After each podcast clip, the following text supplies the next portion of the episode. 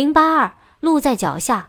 我找到闹里偷静坐在角落，握着一只高脚酒杯，喝着红葡萄酒的尤老师，激动地向他告知司令恩准明天我们与考察团同路到景栋的喜讯。他举杯表示庆贺，开始跳舞了。我们是舞会上为数不多的女性，几个黑皮肤的佤族姑娘是宾馆服务员，不会跳舞。我和青子不断地喝饮料和酒，主动邀请司令和罗伯特先生共舞。司令不但舞技娴熟，还很会体贴人。跳舞时不断悄声催促我们去吃块蛋糕填肚子，不要空腹喝酒。我和青子感叹：司令铁汉柔情，西厢怜玉，怪不得那么多女人喜欢他。舞会开到一半，司令带着卫兵默默退场。反正以大功告成，他的退场也就不怎么牵动我们的心了。舞会继续，并进入高潮。场上的人急切释放和宣泄某种情绪，防范的暗流仍在各自心中流淌。金发碧眼的帅哥们拘谨地吃着蛋糕，大杯饮啤酒。罗伯特先生激情不失理智地与我狂舞。X 举着小型摄影机近距离对着我和青子。免情局官员们掩不住跃跃欲试、狂欢一把的神色。有老师神秘、温文尔雅地笑着。那天晚上，我一直处于一种兴奋状态。穿着铃兰图案的灯笼裤，激情四溢，每支舞曲都上场，从这个舞伴的手里飞到另一个舞伴的手里，跟着音乐节奏热烈投入的舞着。黑白点露背裙的青子也不甘示弱，像旋风一样转，我们头晕晕，身子飘飘的，像两只花蝴蝶满场飞，过瘾极了。事儿对美国人和 X 先生跟踪拍摄我们的电视镜头熟视无睹。先前还故作文雅的几个免情局官员，醉醺醺的红了眼，借跳迪斯科之机，不怀好意的碰撞我们。我们不甘示弱，随着音乐节奏妖媚的舞着，却心照不宣的左一把右一下，对胆敢无礼的男人大打出手，打得他们退避三舍。舞乐声中，我们爽心大笑。慢舞时，有老师仅拥我轻声耳语，那些老外说你俩佯装不懂英语，但挺会自我保护。舞跳得很棒，像受过专门训练，恐怕是中国的 CIA 情报部门。我说：“你看我们像吗？”有老师摇头。其实你们是浪漫可爱的女人。我心中暗想：你最可能是 CIA。音乐停止了，众人都像跑了长路的马匹，全身冒热气，因为明天要上路。这场近乎狂欢的生日 party 十一点左右结束了。直至我们回房收拾行装时，还沉浸在亢奋状态。这是一个温馨、芬芳、月华皎洁的夜晚，月光似水漫过窗帘，屋里淡青青的，如诗如梦。我和青子激动的谁也睡不着觉。明天就要重新开始中断的旅程，尽管又像货物交接被司令交给那个侠士般的男人老三。好在我们已习惯了这种方式。离开邦康，手机就不能用了。只有到大城市如仰光、曼德勒等，才能打到国际长途，且话费昂贵。以后什么时候能与国内亲友通话是未知数。青子睡在床上，手机紧贴耳边，与丈夫、女儿融融私语，缠绵温馨。我拨通家中电话，将熟睡的父母惊醒，说一些“我很好，不要牵挂”，这边通讯较差，今后一段时间没有我的电话也不要急之类的话。放下手机，迟疑着要不要给男友打电话，带着一股突然涌上心头要向男友告别的伤感，拿起手机拨了他居所的电话号码。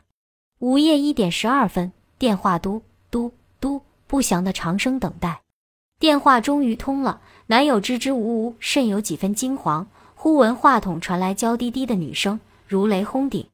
不想听男友含混不清、无力的分辨。毅然关机，冷冰冰的手机滑落枕间，大脑一片空白，心口一阵痉挛，虽有预感，却目瞪口呆。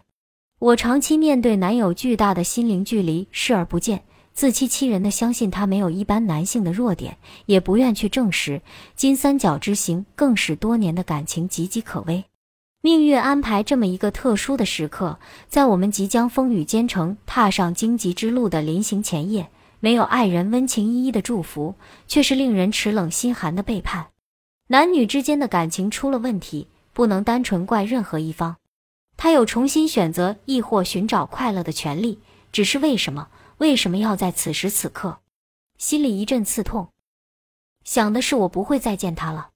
悲愤咬牙，干脆死掉算了，让这个无情无义的家伙愧疚、受良心谴责一辈子。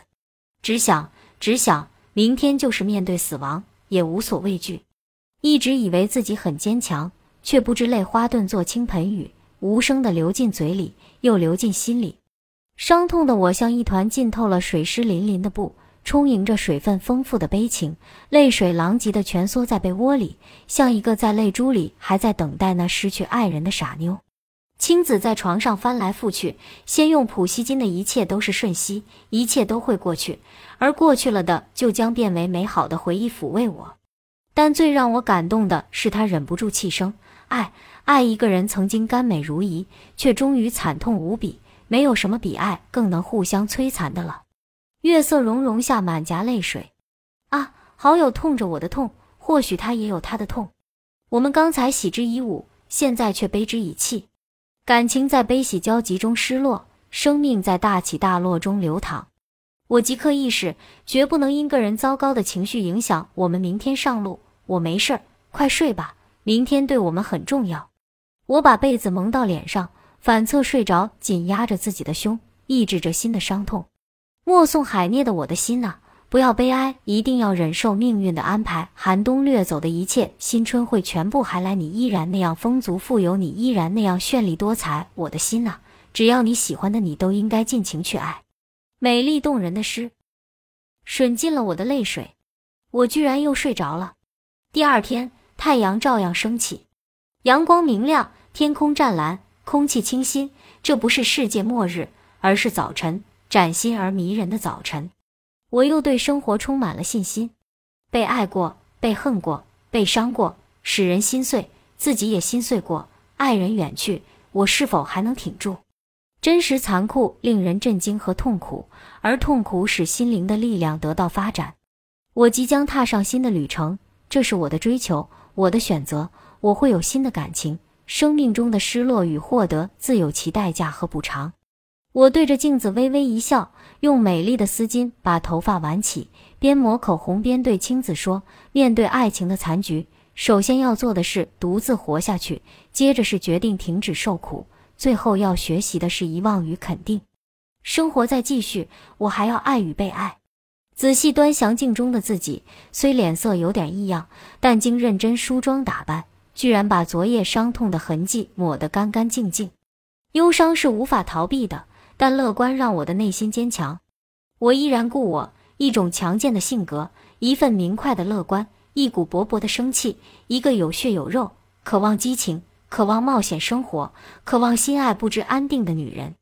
青子敬佩眼前这个满怀信心、靓丽的女人，是昨晚那个悲痛欲绝、蒙着被子哭得一团糟的小女人吗？这以后，他人前人后赞叹我是个易动情、重情，但能迅速调整心态、心理素质极好的女人。人就是这样，在一次次的受伤、一次次的痊愈过程中成熟坚强，这是生命成长过程的历练。坚强的女人就是这样练出来的。瓦邦为考察团准备的告别早餐于默默无声中开始。司令以及一些高级官员，连上考察团全体成员，当然还有我和青子，我俩不失时机加入进去，有意坐到了司令与罗伯特先生的两侧，共坐了满满的三桌人。侍从把鸡汤、米干、黄油面包、蛋糕、新鲜果汁、化成花瓣形状的木瓜一一送到每位客人面前。起初没有人说话，气氛肃静优雅，合乎礼仪。又送上煎的嫩嫩的鸡蛋。我欣喜地品尝着溢出蛋汁的鲜味，好久没有吃到这么好吃的东西了。巧声对青子说：“随着一只烤得焦黄喷香的鸭子的上桌，餐桌上的气氛热烈了起来。面对佳肴美味，我一向奋不顾身，用刀叉兴奋地切割着滋滋冒泡的鸭皮，闭嘴竭力包住不断涌出的口水。我无法解释自己经历昨晚的悲痛，怎么还有这么好的胃口。”司令吃着一碗有层厚厚辣椒油的鸡汤米干，辣椒红得令人望而生畏。